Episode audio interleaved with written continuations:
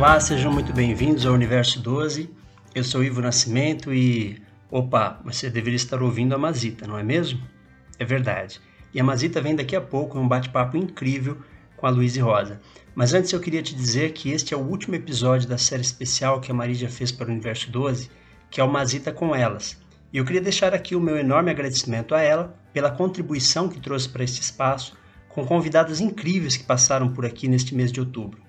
Aproveito para agradecer também a Venise, a Nicole, a Marcela e agora a Luíse. Mazita, você foi incrível na condução desses episódios, trouxe para cada ouvinte temas e pontos de vista inteligentes e importantes para a construção da nossa narrativa como militância. Sucesso a você e espero que a gente possa em breve estar juntos novamente. A você que nos acompanhou em cada um dos episódios da série Mazita com Elas, meu muito obrigado também. E ao final deste podcast de hoje, eu volto aqui para contar novidades para vocês sobre o que vem por aí. Agora, fiquem com Mazita e Luíse. Um abraço a todos e é com você, Mazita.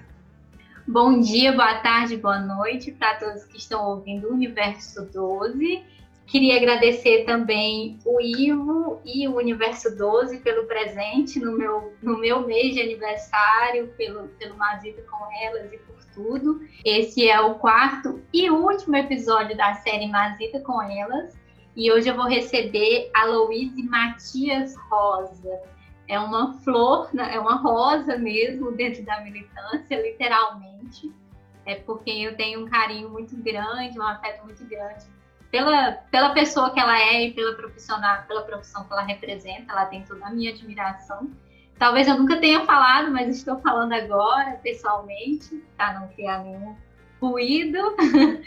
e agora, como vocês já sabem, ela teve sexta-feira junto com o Gabriel Cassiano, que é o namorado dela, candidato a vereador do estado de São Paulo, esteve no Universo 12 falando um pouquinho a respeito dos da militância dela na Turma Boa.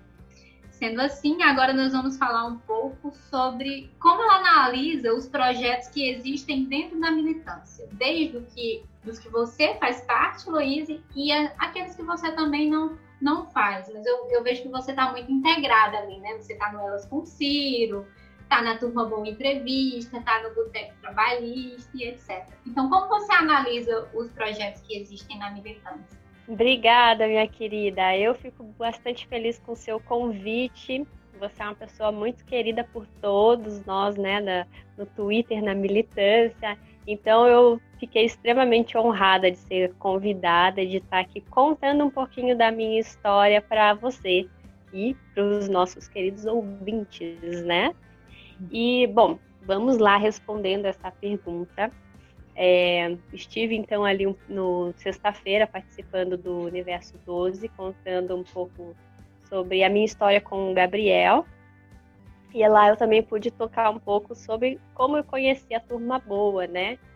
E como eu falei lá, então esse ano foi o ano em que eu consegui é, conhecer essa turma toda e entrar nesses projetos que foram acontecendo até de forma muito espontânea mas por pessoas que tinham muita vontade né, de, de fazer mais, né? Até pela nossa política nacional, que por pessoas que têm objetivos em comum, que se indignam com o que vem acontecendo, né?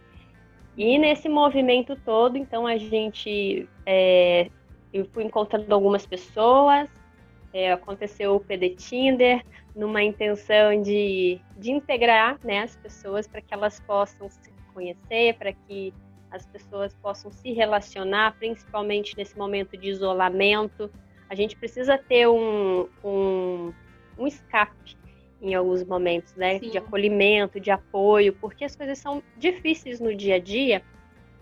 E é tão bom quando a gente tem trocas importantes com pessoas que pensam semelhantes, e até para que a gente consiga é, observar e saber como as pessoas pensam e como conviver até mesmo com a diferença, com pessoas diferentes, de lugares diferentes, que eu acho que isso que é o mais enriquecedor, né? São pessoas do Brasil todo, uhum. muitos não se conhecem, né?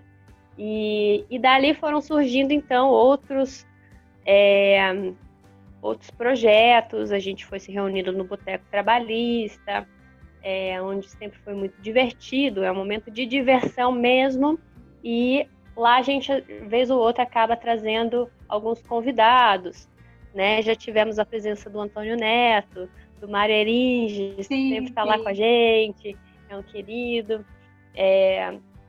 E aí foram, então, a gente foi pensando em outros formatos, e hoje a gente tem o Turma Boa Entrevista, que é onde a gente tenta aproximar alguns nomes importantes da militância para a gente possa fazer perguntas e esclarecimentos sobre questões, né, do, do que aquele político Sim. ou aquela figura pública possa agregar.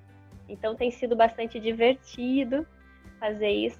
Foi uma alegria saber quando o Universo 12 apareceu também. É uma ideia sensacional e como eu falei inicialmente, como a ideia é integrar, por que não conhecer um pouco mais essas histórias? Às vezes a gente não sabe quem é aquela pessoa que está atrás de um tweet, né? A gente não sabe qual é a história de vida dessa pessoa. Não conhece a voz. Exato, então é, isso é muito bonito, né, da gente poder estar tá produzindo e também para que as pessoas se sintam mais acolhidas e que engajem junto com a gente. Essa união faz a diferença, né?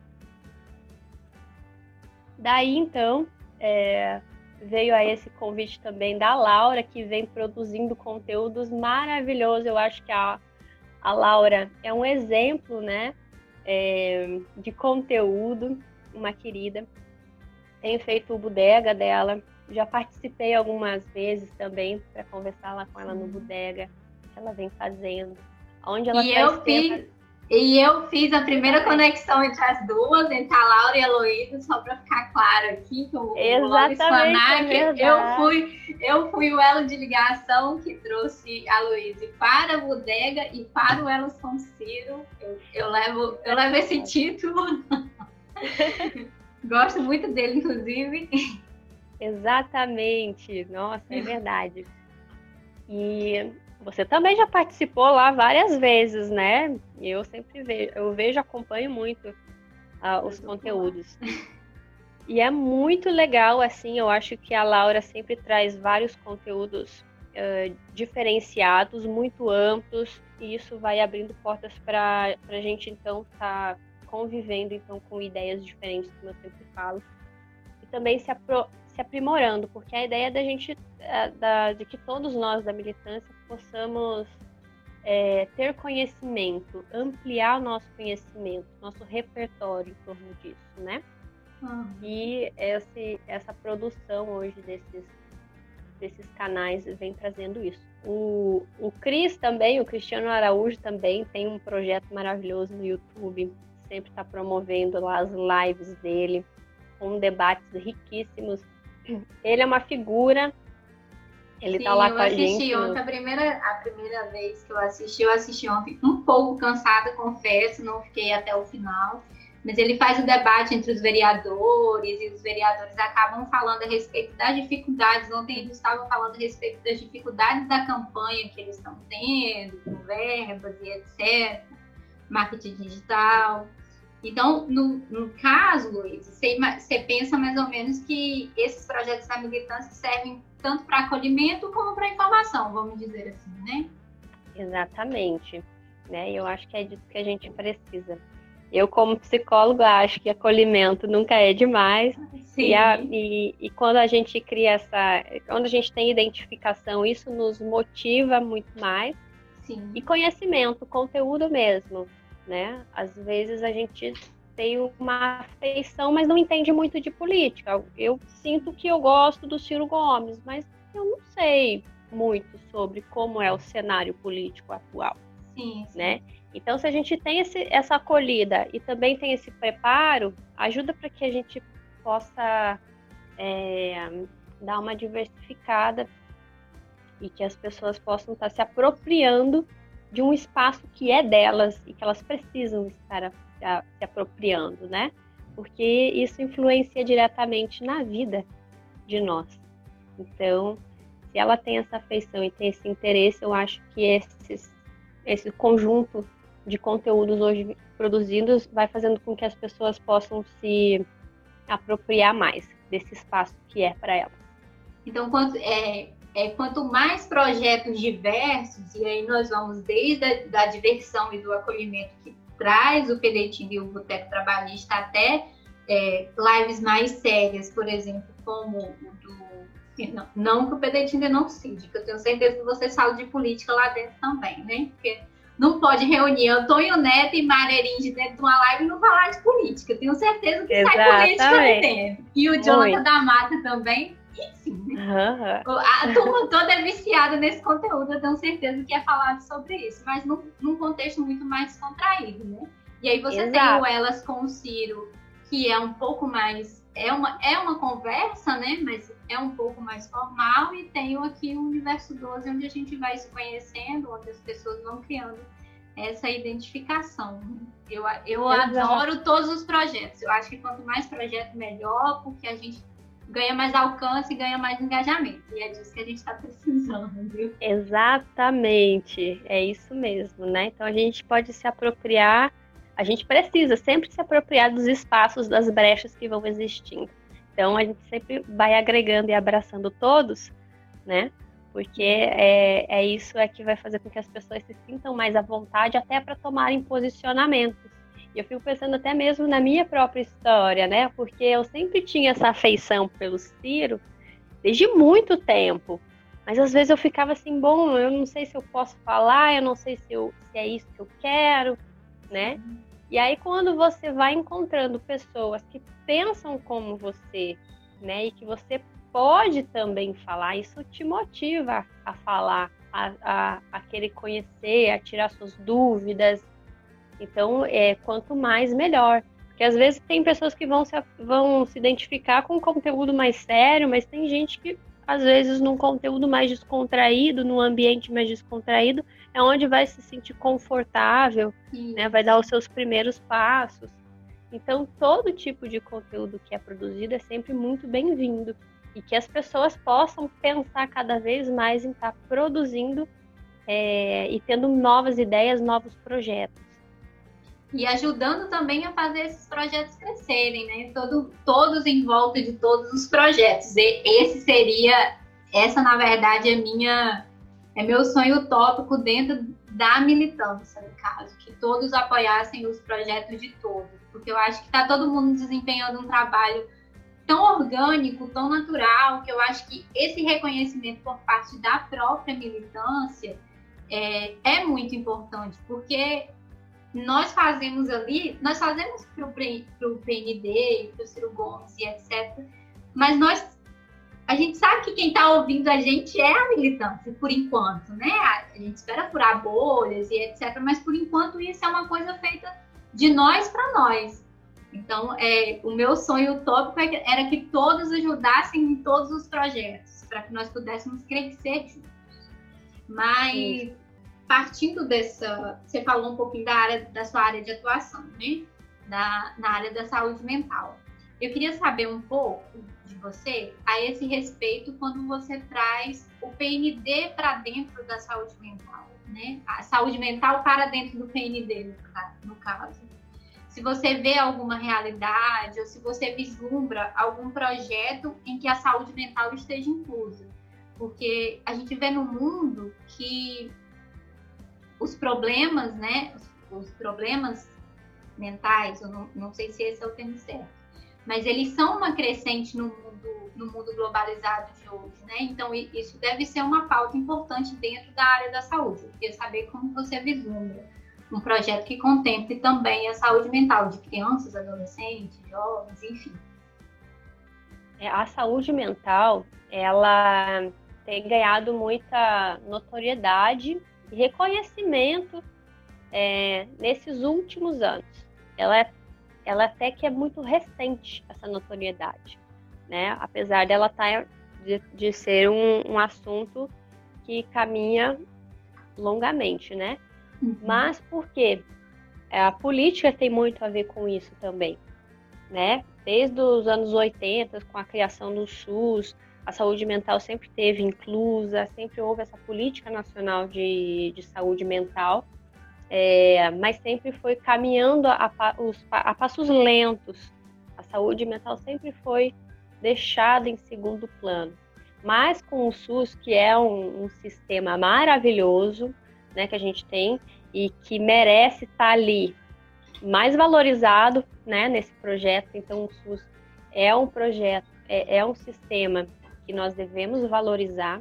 Nós temos o SUS, o SUAS, que é o Sistema Unificado de Saúde de Assistência Social, e é onde também acaba se incluindo a saúde mental, é onde vai estar os CRAS, os CREAS, por exemplo.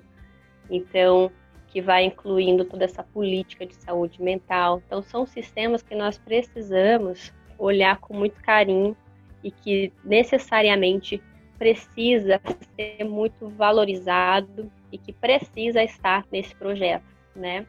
E, e o PN dele traz muito então essa importância, né? Do, também ele acaba abarcando isso. E eu acho que mais do que nunca, principalmente nesse contexto de pandemia, ele vai trazer novos nortes, né? Novos olhares. E a gente precisa agora construir uh, bases para que isso, para que a nossa sociedade não adoeça, porque além dessa pandemia e desses desgastes econômicos que estão vindo, vão vir os desgastes da nossa, saúde mental, né? Vão vir os desgastes pela perda do, do emprego, vão vir os desgastes pelo isolamento social, vão vir os desgastes pela, pela sobrecarga de trabalho de alguns, enfim, vai vir os desgastes das crianças e adolescentes que não estão tendo aulas, é, um mundo de pandemia. Então a gente foi pego de surpresa e hoje a gente está aprendendo de fato como pode resolver X ou Y questão, né? Então é um momento ainda muito prematuro de se pensar, né, o que, como vai ser, mas que já tem indícios que a gente vai enfrentar é, grandes problemas. Mas a saúde mental mesmo, ela precisa muito ser olhada, então, nesse, nesse sentido, porque, se eu não me engano, desde 2015 que existe uma mudança no, na própria política nacional de saúde mental, né? Uhum. E, e ela vem se tra trazendo de uma forma mais crítica após a reforma psiquiátrica. Então, a gente sai do modelo hospitalar de saúde mental começa a entender a loucura de uma forma diferente.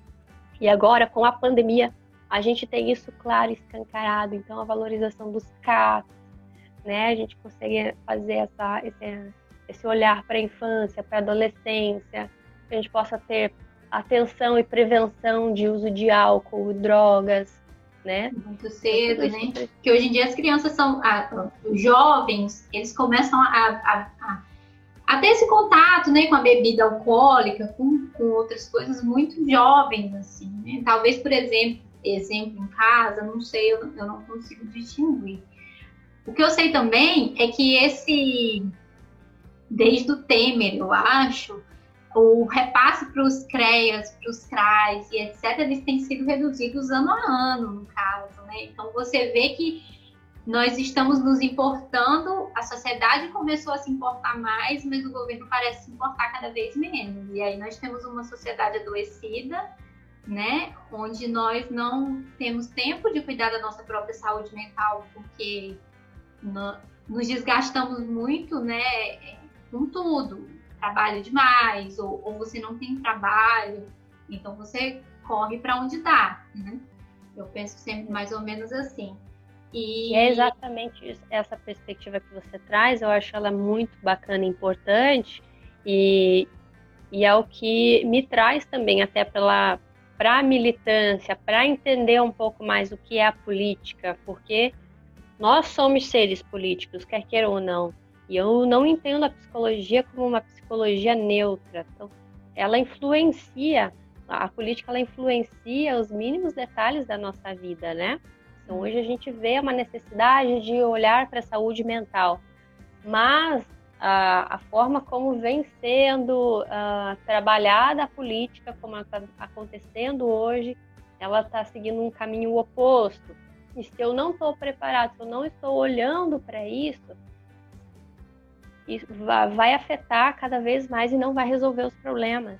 Então a gente tem que cada vez mais se apropriar ter novos olhares críticos a uma saúde mental crítica, sem neutralidade, para que a gente possa de fato buscar mudanças, porque senão sempre a, o indivíduo, a sociedade, o povo, o cidadão vai sendo deixado de lado, a saúde dele vai sendo, a saúde no, no geral, né, ela vem sendo destruída, né, e a, e a fonte necessária para que a gente viva com qualidade e viva bem, né. Então a gente precisa estar tá se apropriando hoje cada vez mais dessa política para que a gente não seja vilipendiado dia a dia né? E que a gente possa ter uma vida com qualidade. E aí eu fico imaginando assim que eu tenho sobrinhos e etc muito novos e eles é, criança tem muita energia, né? E criança gasta energia com outras crianças e elas estão em isolamento.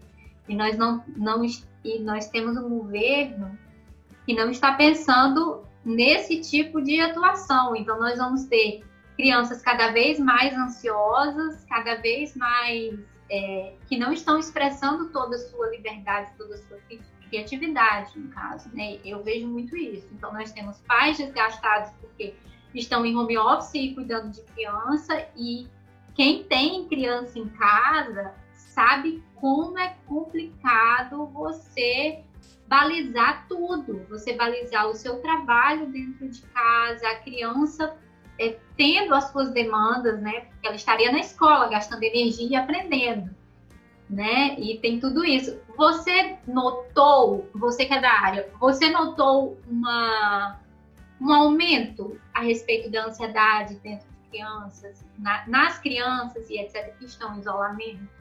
Ou isso é só uma percepção minha? Porque no caso, eu tô falando totalmente empiricamente, assim, né? É o que eu vejo. Por exemplo, o meu sobrinho, ele começou a roer unha ele começou a falar um pouquinho mais alto, ele fica mais agitado.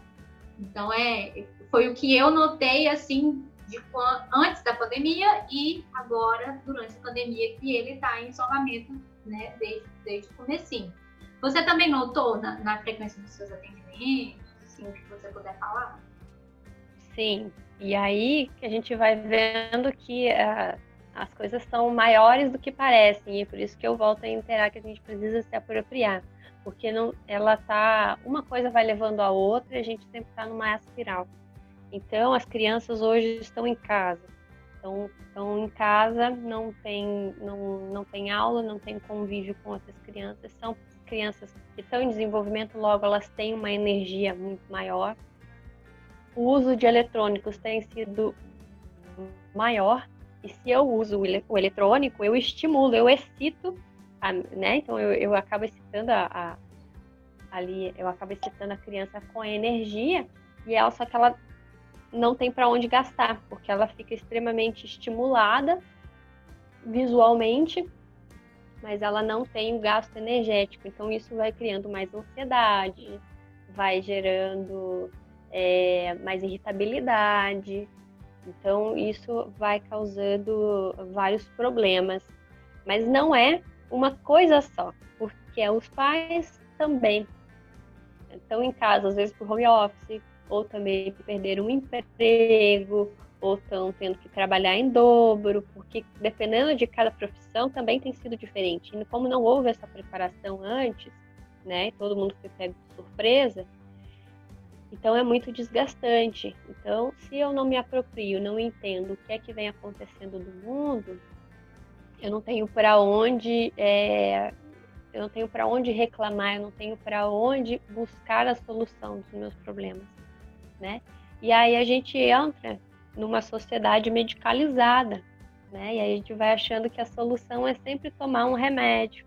É, e aí a gente vai vendo o problema maior, que às vezes não tem a, a um incentivo é, para prevenção, para atenção, da saúde, né?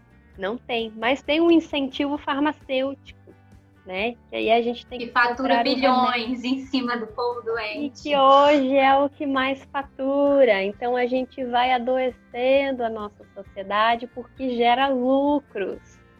Adoecer gera lucros. Então a gente precisa falar da medicalização da sociedade, né? Porque ela gera bastante se eu não olho, então, e por isso que eu falo, se eu não me aproprio e não me entendo como um ser político, a gente vai sendo engolido, vai sendo engolido cada vez mais. E né? não consegue nem, nem aportar a solução. Você consegue até identificar o problema, né? Tipo assim, a gente está em pandemia, tá todo mundo ansioso, mas e aí? Eu consigo vislumbrar o problema, mas a solução é, é eu ir na farmácia e só comprar um remédio? Como, como que eu, como um ser político, posso ajudar a resolver isso? Ou, ou como eu, como um cidadão, é, consigo vislumbrar alguma solução a respeito disso, questionar alguém ou alguma coisa, etc. Eu acho que parte muito daí também, né? Quando você começa olha... a se apropriar e a analisar os problemas, você conhece, você, você percebe que você pode ser parte do problema, mas que você também pode ser parte da solução. Isso, e é isso que é, que é interessante e que a gente pode até voltar ali para o início do que a gente falou. Porque eu sozinho, às vezes, me vejo sem chão para onde recorrer, o que fazer. Cada um dá o melhor que pode, né? Cada um faz o melhor que pode. Às vezes é necessário a medicalização, né? Ela não é de todo mal sempre, uhum. mas a sociedade vem nos adoecendo. E aí eu me vejo sozinho, eu me vejo sem caminho, eu não sei o que pensar, eu não sei como me sentir, eu vivo uma confusão. E aí, quando a gente cria espaços onde as pessoas se acolhem, as pessoas conversam, as pessoas se identificam, isso vai gerando um lugar de pertencimento que pode Sim. ser, é, que pode trazer a mudança. De fato, a gente consiga entender e trazer essa mudança que é significativa. Que aí é olhar que talvez eu preciso pensar é, o, o que está acontecendo na economia, o que está acontecendo é, no STF, o que está acontecendo com o Bolsonaro, o que, que, a, o que, que aquele outro está falando isso na questão da política. Quando eu consigo ir me apropriando e entendendo, eu vou trazendo a sociedade para mais perto e para que vá gerando essa mudança.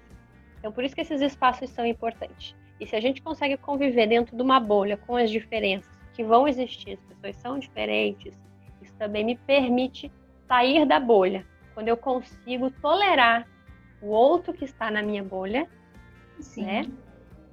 Eu consigo aí de fato sair da minha bolha e aí produzir e, e agregar muito mais as pessoas que daí de fato têm é, visões ideológicas diferentes, né? mas isso é muito muito amplo se a gente for vendo. Então não é uma coisa única, né? A gente vai medicalizando, a gente vai vendo que as crianças hoje estão em casa, não está sendo pensado é, em, em, numa, numa educação adequada. Vem, vem, vem sendo pensado o que é que dá para fazer nesse meio tempo, né? Para que as crianças ocupem o tempo, mas muita a rede pública não tem dado conta suficientemente, né? Então você vai vendo o quanto que isso está sendo dificultoso e o quanto os pais estão tendo essa dificuldade. Então eles têm que pensar mil coisas ao mesmo tempo, então isso vem gerando mais sofrimento. Então, de fato, com a pandemia, eu vejo significativamente um aumento dessa ansiedade e a necessidade das pessoas viverem, delas existirem. A gente precisa dar o direito delas de existir. Então, por isso que é, eu sempre falo e repito, nós somos seres políticos e precisamos nos apropriar cada vez mais. Saindo desse contexto de é, saúde mental e etc., não saindo tanto assim, né? O, o episódio, o, todos os episódios do Mazita com elas, a gente tratou um pouquinho a respeito do Outubro Rosa, porque, enfim, nós estamos em outubro e tem a campanha aí a respeito da conscientização do câncer de mama e do câncer do colo do útero. Eu queria saber de você como você enxerga é, a saúde mental dessas mulheres, como isso abala elas é, na, na sua saúde mental, vamos dizer assim, porque o corpo físico ele, ele sente real aquilo que está acontecendo, aquela mudança, né? Eu percebi na, na minha tia a mudança física, mas a gente também conseguia perceber é, humor, é, esse tipo de coisa. Então, eu queria que você me falasse um pouquinho a respeito desse assunto, a gente poder entender mais ou menos o que, que acontece né, dentro da mente de uma pessoa que acabou de receber essa notícia ou está passando por esse tratamento. Parafraseando o Ciro Gomes, eu tenho uma tentação danada de dizer depende, porque psicólogo fala depende, né? É, mas de fato, cada pessoa é única e vai receber e vai vivenciar essa experiência de uma forma única, também singular. Para algumas, é, pode ser que doa em algum lugar e para outras em outro lugar. Mas de fato isso afeta porque é uma experiência de quase morte e não tem como você sair leso dessa situação, porque é onde você está cara a cara com a possibilidade disso. Então, os efeitos colaterais de todo esse tratamento, né, você vai, é, vão gerar sofrimento. Você repensa, você acaba repensando a sua vida, né, o que que você, o que, que é importante para tua vida, como você quer viver a tua vida uma vida que vale a pena ser vivida, né? Então ela é, é, além dessa dessa influência sobre a morte, ela também tem uma grande influência sobre a própria autoestima, né? Da, da mulher, como que ela vai se sentir. Então passar por, por, por um momento, por uma, por uma experiência como de câncer é sempre muito delicado. Então para que a para que a gente possa, de fato, uh, trazer essa, é, acolher essas pessoas é ouvindo, é trazendo a escuta, é saber aonde é que dói mais. Às vezes a dificuldade vai ser com a dor física, né? Com os efeitos colaterais. A princípio vão ser aonde acontece a, as maiores reclamações, né? Mas sempre após essa experiência, ninguém sai ileso, como eu disse. E aí é depois que passou, às vezes depois que, que já passou, é, já se recuperou, né?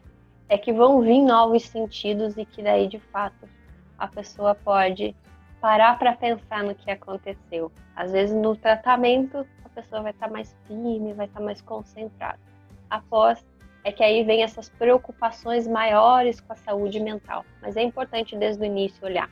E não só para o paciente, mas para o familiar, para que o familiar esteja é, forte, fortalecido, para dar apoio. Então, o importante sempre é ter uma rede de apoio para se amparar nesse, nesse momento, né?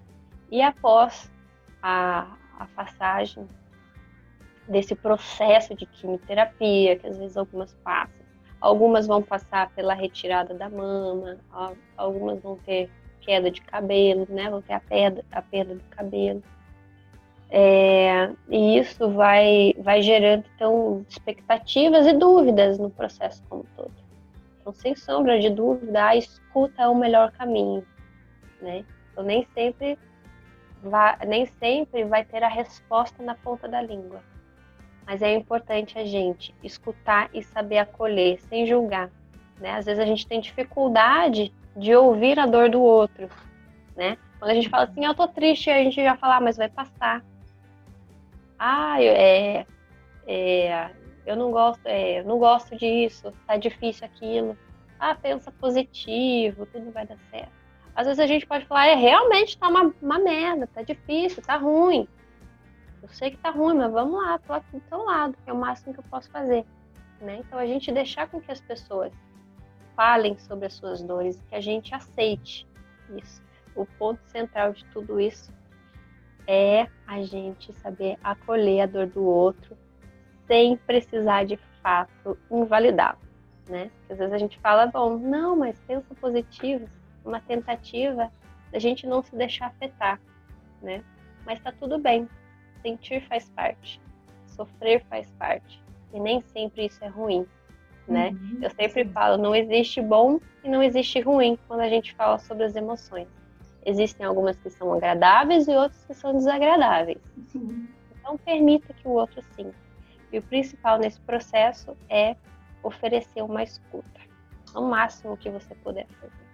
Às vezes, se você não consegue para sempre, se você conhece, se é, você é familiar ou se tem algum amigo passando por isso, uma mensagem já vai fazer a diferença, uma ligação faz a diferença acontecer. No caso da experiência que eu, eu passei e eu vivenciei muito de perto, é, Minha tia gostava muito de ouvir. Ela gostava, porque minha tia sempre foi muito ativa. Então, quando a doença pegou ela e deixou ela acamada, ela gostava muito de saber o que estava acontecendo no mundo, o que estava acontecendo com a gente. Então, quando a gente chegava lá, ela sempre perguntava assim: como foi seu dia? Né? O que, que você fez? Era muito. E aí eu chegava no hospital e a gente colocava um monte de livro.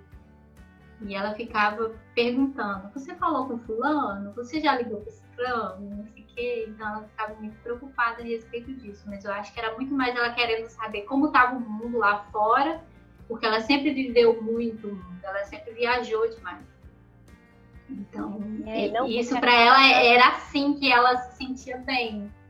Então ela adorava. Quer queira ou não, quer queira ou não vai trazendo prejuízos na rotina, né? E essas simples coisas fazem com que a pessoa tenha esse sentimento ainda de pertencimento, né? O mundo acontece e, e eu quero fazer parte dele. Sim, né? sim. Qualquer novidade que eu contava para ela a respeito, ela já ficava deslumbrada. Todo mundo que chegava lá, ela perguntava onde você foi, o que você fez e tudo mais. Era sensacional. Assim. O mundo Mas... exige da gente uma enorme paciência, porque cada um é muito singular. Tem gente que vai querer ouvir. E tem, tem gente, que. É por isso que eu peguei a deixa do seu depende. e já aí você falou muito de, de escuta e acolhimento. Então, o jeito que a gente tinha de acolher ela era contar a respeito do nosso dia a dia. E ela ficava muito feliz com isso. Eu sinto muita saudade dela, muito mesmo. Real, assim. É, ela foi uma pessoa muito importante na minha vida. Então, pra mim é. Enfim. É, é de se emocionar, né? Porque traz lembranças bonitas de um tempo que passou. E eu acho que isso que é o mais valioso pra gente, né? É saber que a gente faz a diferença, que a gente é, é amado, que é querido. E isso já faz valer a pena. Nossa, demais, assim. Ai, gente, desculpa pra quem tá ouvindo, mas enfim, eu adorei falar sobre isso. Não peça desculpas. Chore e vive as suas emoções. É, olha que eu sempre falo. então vamos lá. É permitido chorar. Então, é, saindo dessa pauta, assim, né? A respeito disso, Vamos escutar e acolher as pessoas que estão passando por isso ou passando por qualquer dificuldade também, que todos estão passando por alguma coisa nesse momento. Eu queria que você, como a gente falou um pouquinho de pandemia, dessa situação, principalmente da saúde mental das crianças e adolescentes, de tudo que está acontecendo no mundo no momento, Hoje eu não vou pedir para você dar um recado para o Ciro Gomes e nem o que você espera para 2022 eu queria que você deixasse um recado é, para as pessoas que estão em casa, que ou perderam emprego e etc. Como, qual a dica você daria para que elas se mantivessem sãs mentalmente, vamos dizer assim, né? Para que elas pudessem amenizar é, tudo que está acontecendo em volta e tudo que está acontecendo dentro também, né? Porque nós nós acontecemos ao mesmo tempo que o mundo acontece. Então eu queria que você deixasse um recado a esse respeito, um conselho, uma dica. Vamos lá, né? eu acho isso muito importante. Esse momento é, de pandemia, de isolamento, vai requerendo muito mais então da nossa saúde mental. Então é importante a gente, para aqueles que têm criança em casa, ser mais flexível. Não é o momento da gente exigir muito das crianças e nem de si mesmo se permita sair da rotina, se permita trazer é, coisas diferentes para dentro da sua casa. Né? A gente vai aprendendo a se divertir mesmo dentro de casa. Né? Às vezes a gente pode construir uma cabaninha gigante no meio da sala. Vai atrapalhar o fluxo total, mas vocês vão se divertir, as crianças vão se entreter. E é isso que é sair da rotina e é ser flexível. É entender que é um momento único e não vai ser assim para sempre, né? Então a gente não precisa exigir tanto que as coisas sejam feitas é, rigorosamente, daquele jeito, como é, como costumava ser, né? Que antes a vida era muito corrida, hoje a vida já não é tão corrida. A gente não precisa exigir isso das crianças que estão dentro de casa, porque elas provavelmente estão extremamente entediadas. E aí a gente precisa dar essa, esse suporte sai um pouco da caixinha.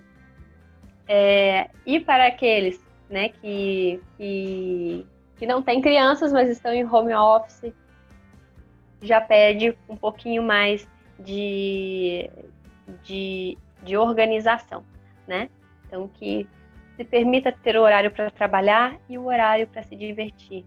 Monte um local só para si mesmo, para trabalhar, separe esse tempo para que você consiga, de fato, passar por, um, por uma pandemia com o um mínimo de sanidade mental ainda, né?